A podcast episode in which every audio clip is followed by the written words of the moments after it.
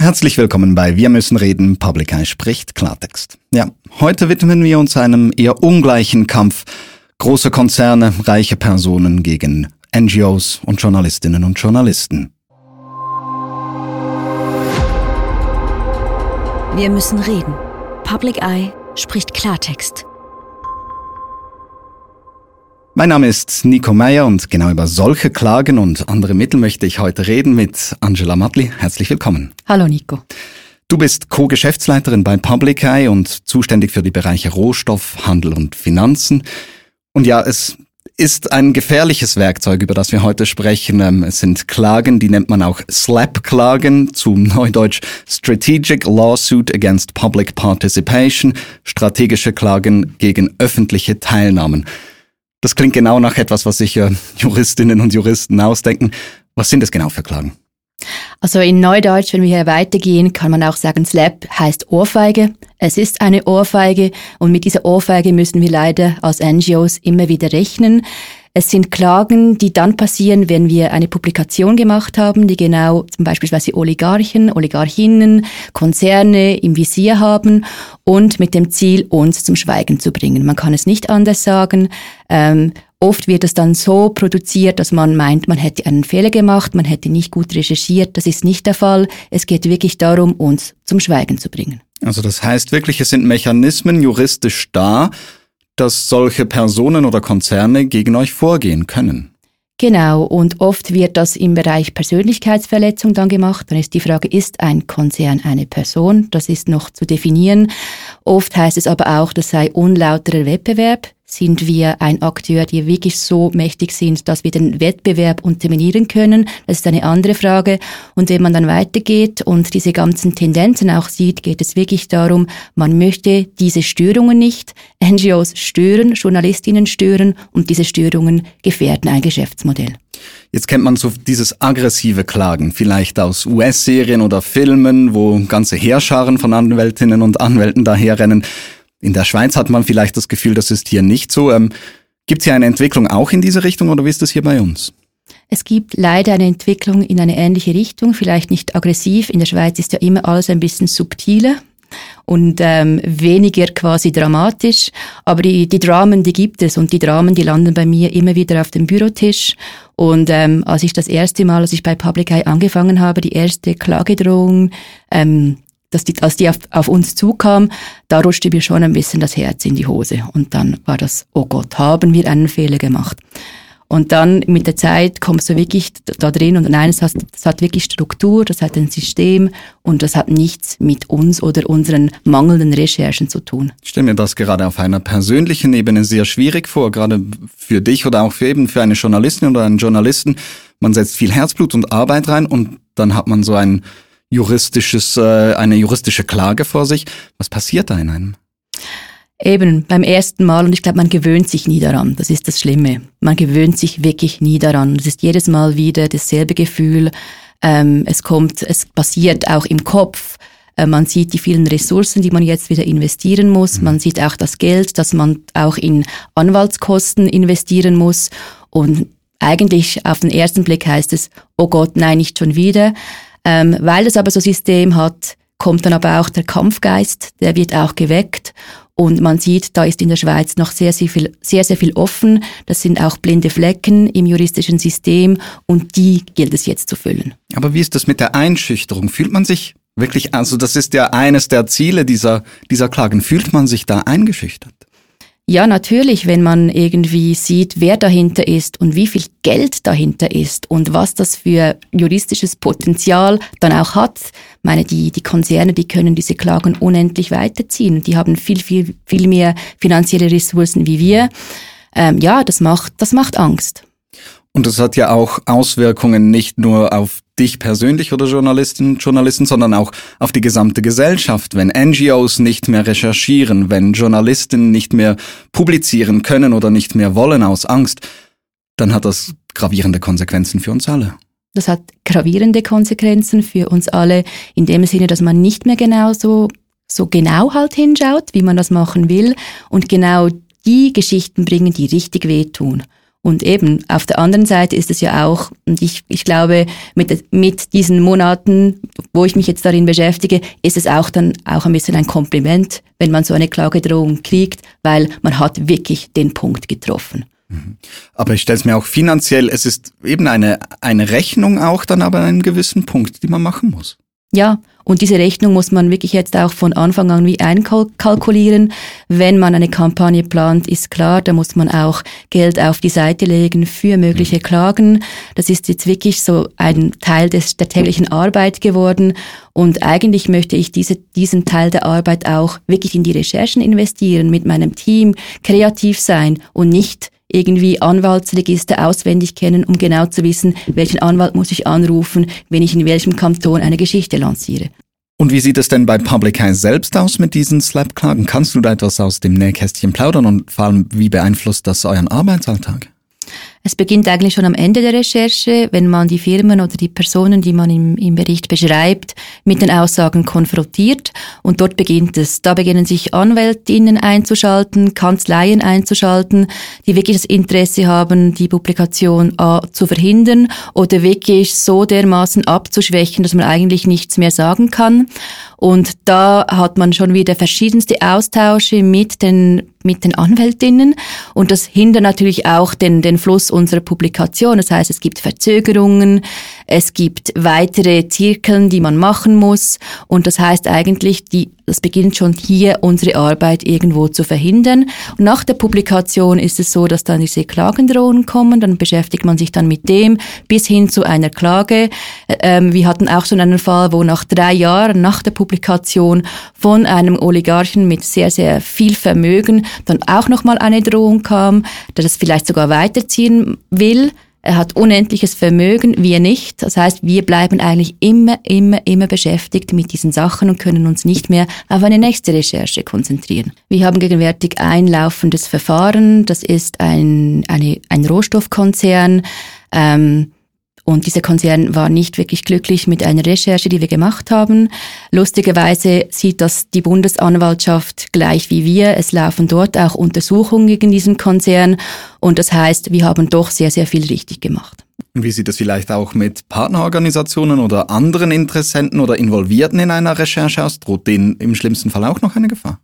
Denen droht auch eine Gefahr, ja. Also die müssen wir wirklich immer wieder gut schützen. Quellenschutz schreiben wir sehr, sehr hoch. Also es ist wirklich so die Glaubwürdigkeit, die wir auch haben gegenüber unseren Partnerinnen und Partnerquellen, WhistleblowerInnen. Und auch die gilt es natürlich zu schützen. Und das heißt natürlich, es wird verzögert, es wird kompliziert, die Leute kriegen auch Angst. Und das ist genau der Punkt, dieses Angstmachen, dieses Bedrohen, dieser permanente Druck, dass wir irgendwo in eine Klagemaschinerie kommen, wo wir nicht mehr rauskommen. Und du hast es kurz angesprochen, eben dieses Ungleichgewicht, auch bei den Finanzen und den juristischen Möglichkeiten, die da sind. Ich stelle mir auch vor, eben ein kleines ähm, Blatt oder eine kleine Online-Recherche-Desk oder so etwas, die haben vielleicht auch nicht die finanziellen Möglichkeiten, das überhaupt erst zu stemmen. Das ist genauso. Eben die Ressourcen sind nicht da. Ähm, es kostet natürlich wahnsinnig viel Geld oder auch Arbeitskraft. Ähm, das ist so eines. Was noch spannend ist, so die Mechanismen, wer genau klagt. Ähm, die großen Multis, die klagen weniger, weil das ist natürlich für sie auch ein großes Reputationsrisiko. Wir haben dann David gegen Goliath. Wir können das in den Medien sehr gut ausspielen. Es gibt großes Interesse. Oft sind es so die kleineren Firmen, die nicht in der Öffentlichkeit sind, die eigentlich auch niemand wirklich kennt, die dann diese Klagen machen, auch weil sie dann von den Banken die natürlich auch schauen, von wem, wer kriegt wirklich Kredite, vielleicht diese Kredite nicht mehr bekommen. Und dann wird es dann richtig aggressiv oder eben es sind sogenannte Oligarchen, die unendlich viel Geld haben, denen es auch egal ist, wenn so eine, so ein Prozess über Jahre geht. Die haben die Anwälte, die haben die Ressourcen und das wird dann auch wirklich konsequent und skrupellos weitergezogen. Und es ist ja leider so, es sind nicht nur diese Slap-Klagen, die genau diesen Mechanismus bewirken, dass NGOs oder auch Journalistinnen eingeschüchtert werden oder nicht mehr publizieren können. Ähm, es gibt es auch in einem ganz anderen Bereich, nämlich im Bankengesetz. Da gibt es diesen sehr viel umstrittenen Artikel 47. Ähm, hierzu möchte ich vielleicht einen ganz kurzen Einspieler bringen. Der wurde gemacht vom Norddeutschen Rundfunk, NDR. Schauen wir uns ihn doch mal ganz kurz an. In der Schweiz sieht man es nicht gern, wenn Insider den Mund aufmachen. Sie schützt die Privatsphäre ihrer Bankkunden, ihren Finanzplatz, ihr sagenumwobenes Bankgeheimnis. Artikel 47 des Bankengesetzes der Schweiz verpflichtet Bankmitarbeiterinnen und Mitarbeiter dazu, keinerlei Informationen über Kunden und deren Geschäftsbeziehungen weiterzugeben. 2014 hat die Schweiz das Bankgeheimnis sogar noch verschärft. Ein noch verschärftes Gesetz. Ähm, auch Journalistinnen und Journalisten oder NGOs können davon betroffen sein, keine Informationen herausgeben zu dürfen. Es ist wieder ein Mechanismus, der eigentlich die Transparenz schädigt, nicht? Es ist ein Maulkorb, man kann es nicht anders sagen. Es ist ein Maulkorb, es ist eine Absicherung ähm, eines Geschäftsmodells, die die Banken jetzt Jahrzehnten auch wirklich äh, reich gemacht haben.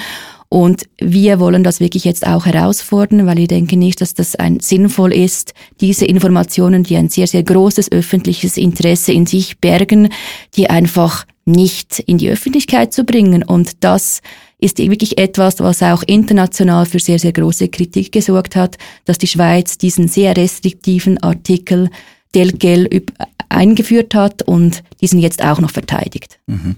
Und er wurde noch verschärft, das kommt dazu. Was waren die Überlegungen dahinter, vielleicht die politischen? Kennst du die, dass man gesagt hat, okay, am Schweizer Ebene, man muss das noch verschärfen? Es ging damals, es war 2014, insbesondere darum, als diese verschiedenen Steuerdaten ähm, herausgekommen sind, dass man ähm, verschiedene Whistleblower haben, beispielsweise in Deutschland, diese Daten verkauft und ähm, dann kam beispielsweise Deutschland und hat dann mit der Schweiz darum gerungen, dass dieser automatische Datenaustausch wirklich gemacht wird.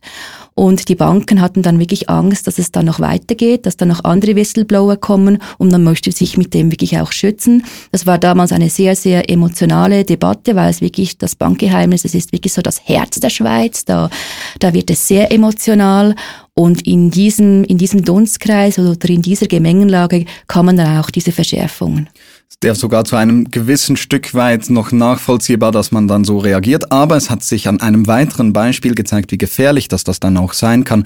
Das waren die sogenannten Swiss Secrets, die Enthüllungen zur Großbank Credit Suisse, die über ein halbes Jahrhundert hinweg ihre Kunden viel zu wenig geprüft hat, wie dann äh, Recherchen von einem internationalen Journalistinnen- Journalistennetzwerk gezeigt hat. Was pikant ist daran, es war eine Schweizer Großbank ähm, mit Recherchen, die hier sicher wichtig gewesen wären. Schweizer Journalistinnen und Journalisten haben dabei nicht mitgemacht oder nicht mitmachen können, genau wegen diesem Artikel 47. Du hast es vorhin schon gesagt, ähm, ein Maulkorb und ähnliche Worte fand auch Arthur Rutishauser, Chefredaktor der Sonntagszeitung. Er sagte äh, in einem Kommentar, Offenbar zählt im Zweifel immer noch das Geschäft und nicht das Gesetz. Genau darum braucht es in der Schweiz Journalistinnen und Journalisten, die recherchieren dürfen. Dass das nur ausländische Kollegen für uns erledigen müssen, ist eine Schande. Darum gehört der Maulkorb-Artikel im Bankengesetz dringend abgeschafft. Ein Maulkorb-Artikel ist er mit dir einig.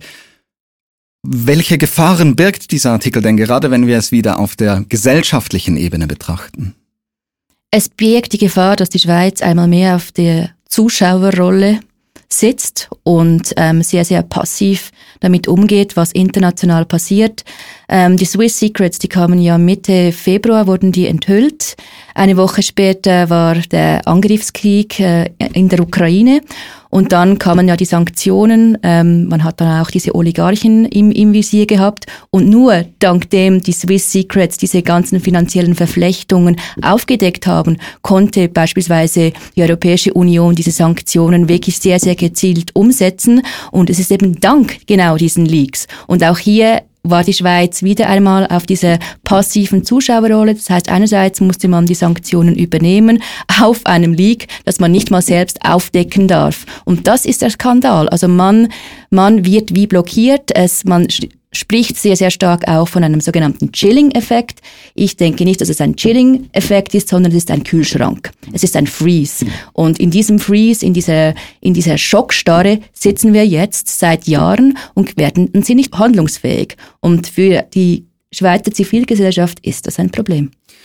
Das sehe ich auch, man, man kann ja noch eine Gegenposition annehmen, sei das nun beim Artikel 47 oder bei den Slap-Klagen wenn einer Bank oder einer Person oder einem Konzern halt ein Schaden zugeführt wird, sagen wir in Form eines Artikels, der wirklich halt für einmal nicht sauber recherchiert worden war oder wirklich Publikationen gemacht werden, die so nicht stimmen, entsteht bei einem Geschäft ein Schaden. Das muss doch in irgendeiner Form angegangen werden können, nicht? Das ist absolut richtig. Und ich bin auch, ich, für mich ist der Persönlichkeitsschutz sehr, sehr hoch. Und ähm, Leute, die diffamiert werden, die müssen sich schützen. Nur werden hier gewisse Sachen einfach auch vermischt und ähm, auch diese ganze Macht, die darin auch diese Macht, dieses Machtverhältnis, das dem wird nicht Rechnung getragen. Es gibt ähm, journalistische Standards und die müssen wirklich von allen, auch von NGOs, eingehalten werden. Das machen wir sehr, sehr explizit, sehr bewusst, sehr sorgfältig und eben es geht nicht um die Sorgfalts Prüfung, die nicht funktioniert hat in, in Artikeln. Es geht wirklich um diesen ganzen Artikel zu verhindern. Und genau deswegen nutzen Oligarchen, Konzerne Schlupflöcher in der Gesetzgebung, die nicht so explizit ist, um genau diese Sachen zu verhindern. Du nennst die Schlupflöcher. Welche sind das und wie müsste man die stopfen? Ähm, ich glaube, es sind nicht mal Schlupflöcher, sondern es, es fehlt wirklich an der Sensibilisierung von Richterinnen, beispielsweise, wenn man eine superprovisorische Verfügung auf dem Tisch hat, dass man das wirklich auch genau einordnet, von wem kommt das, wie sehen die Machtverhältnisse aus, was könnte die Intention sein. Ähm, wir haben jetzt einen Präzedenzfall in Basel mit dem Bruno Manse Fonds. Vor etwa einem Monat ähm, hatte der Bruno Manse Fonds das Glück, dass ähm, die Straf Rechtsanklage verhindert wurde. Das heißt, die Anwältinnen dort oder auch die Richterinnen, die Staatsanwältinnen waren genug sensibilisiert, um das wirklich zu stoppen. Das ist wirklich das erste Mal, dass es in diesem Sinne passiert ist. Und nun erwarten wir mehr und es braucht wirklich die Sensibilisierung. Die Instrumente sind da. Ich sehe die Lücke aber wirklich, dass diese Slaps noch nicht wirklich in der Staatsanwaltschaft angekommen sind. Und ein weiterer beunruhigender Trend zeigt sich ja vielleicht nicht nur in diesem Teil des Justizsystems bei den Richterinnen und Richtern, sondern auch bei den Anwältinnen und Anwälten. Es gibt immer mehr Leute, die sich genau auf solche Slap-Klagen zum Beispiel spezialisieren. Zeigt das ein Stück weit auch, dass es ähm, nicht nur ein Einzelfall ist, sondern wirklich ein System, das sich hier mehr und mehr bildet? Das ist ein System. Man sieht auch eben die Kanzleien, die jetzt plötzlich sich auf diese Sachen spezialisieren. Ähm, es ist vor allem in Genf, Zug und Lugano der Fall. Man sieht auch, wo ist das Geld. Dort gibt es genau auch diese, diese Kanzleien, die sich wirklich dem jetzt auch verschreiben. Das ist ein sehr lukratives Modell. Man verdient sehr, sehr viel mit diesen Klagen, wenn man es immer weiterzieht. Und ähm, man begünstigt somit wirklich auch ein Geschäftsmodell. Ich, ich weiß, ich repetiere mich, aber es ist genau das. Das ist sehr ähm, sehr fein ineinander verästelt und diese Anwaltskanzleien spielen jetzt auch eine Rolle dabei. Du hattest zuvor noch die superprovisorischen Verfügungen erwähnt. Ähm, etwas, wovon ich nicht ein konkretes, klares Bild habe. Was, was ist das genau? Es geht darum, eigentlich Publikationen vor dem Erscheinen zu stoppen. Also das heißt, wenn man beispielsweise Wind davon kriegt, dass eine Publikation geplant ist, kann man ähm, zur Staatsanwaltschaft gehen und eine Verfügung beantragen, dass dieser Artikel nicht erscheint. Und das heißt, er wird mal vorsätzlich gestoppt, ohne dass genau angeschaut wird, ist das rechtens oder nicht. Das kommt dann erst in einem zweiten Schritt. Aber der erste Schritt ist einmal diese Publikation zu verhindern. Und ich denke mir, das ist gerade für Journalistinnen oder auch bei euch bei NGOs bei gewissen Sachen ist man zeitsensibel, also die müssen fast dann rauskommen, wenn sie da sind, weil es eine Wichtigkeit hat im Moment oder weil auch andere, ähm, andere Berichterstatter das aufnehmen könnten, nicht? Genau, und ähm, unsere Publikationen sind ja auch immer sehr, sehr ähm, verlinkt mit, ein, mit der Politik. Also es gibt ja dann auch ein politisches Momentum, wo eine Recherche sehr, sehr relevant sein kann und dort kommt es wirklich teilweise auch auf Tage darauf an. Und genau das wird damit wie eingeschränkt. Ich meine, wenn dann eine Publikation erst in sieben, acht Monate kommt, hat das wie eine andere Re Relevanz, als wenn man das wirklich dann plant, wann es wichtig ist. Es sind Mechanismen, die am Ziehen sind, wo eben große Konzerne oder auch reiche Personen sich wirklich mehr Rechte herausholen wollen auf diese Art es wird wohl ein Problem sein, das nicht nur die Schweiz kennt. Wie sieht es denn, wenn man so ein bisschen international schaut? Da hat man die EU, die hat zuletzt eine Anti-Slap-Direktive herausgegeben. In England tut sich etwas. Wie betrachtest du das so international? Was tut sich da? Ähm, ich bin sehr, sehr froh, passiert was. Ähm, vor allem in der EU, dort ist man wirklich jetzt auf gutem Weg, wirklich so ähm, über die EU-Länder eine, einen quasi Schutzschirm zu spannen, genau für diese Sachen.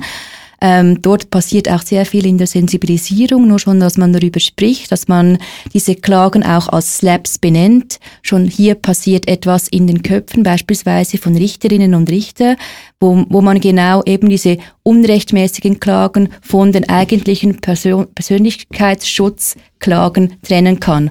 Und auch in England ist man auf einem ähnlichen Weg. Man ist noch ein bisschen äh, vorgeordnet hier, aber auch hier passiert etwas und ich hoffe sehr, dass auch die Schweiz diesen Drive jetzt auch aufnimmt und, und in eine ähnliche Richtung geht. Aber das ist jetzt auch ein bisschen der Job von der Zivilgesellschaft, von verschiedenen NGOs, hier sich wirklich auch zusammenzuschließen mit Journalistinnen und Journalisten, die betroffen sind und hier wirklich mal diese ganzen Dynamiken aufzuzeigen. Und da ist noch viel Weg, den wir gehen müssen, aber der Anfang ist gemacht. Du sagst, der Anfang ist gemacht. Was ist konkret gemacht? Wir sind im Kontakt mit verschiedenen NGOs, hier auch eine, eine Koalition zu gründen, die genau in diese Richtung arbeitet. Wir sind auch sehr, sehr solidarisch mit anderen NGOs, denen das passiert, dass man das aufgreift, dass man das thematisiert, dass man sich auch anruft und, und ähm, sich auch Mut macht. Und ich glaube, das ist so wirklich der erste Schritt, dass man den Fehler eben nicht bei sich sucht und findet, wir haben schlecht gearbeitet oder du hast schlecht gearbeitet, weil das ist nicht so, sondern es ist wirklich der Mechanismus, der spielt und den gilt es zu benennen.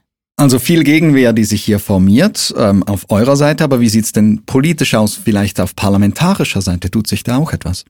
Im Moment noch nicht konkret, aber auch hier gilt es wirklich mit den Parlamentarierinnen ins Gespräch zu kommen, dieses Thema wirklich ähm, einzubringen und auch wirklich klar zu machen, was das für unsere Arbeit als aktive, wachsame Zivilgesellschaft dann wirklich auch bedeutet und dass das wirklich eine Gefahr ist. Und genau diese Art von Arbeit ist jetzt ähm, angezeigt in den kommenden Monaten, um dann auch in, in der Politik Ergebnisse zu erzielen. Viel Arbeit auf jeden Fall, die da noch wartet, aber wichtige Arbeit. Danke vielmals, Angela Mattel, dass du hier warst. Vielen Dank euch. Und dir möchte ich danken für dein Interesse. Lass doch ein Like oder ein Abo da auf dem Kanal, auf dem du uns siehst oder hörst. Und natürlich würde uns auch eine positive Bewertung auf Spotify sehr freuen. In diesem Sinne, danke herzlichst. Wir müssen reden. Public Eye spricht Klartext.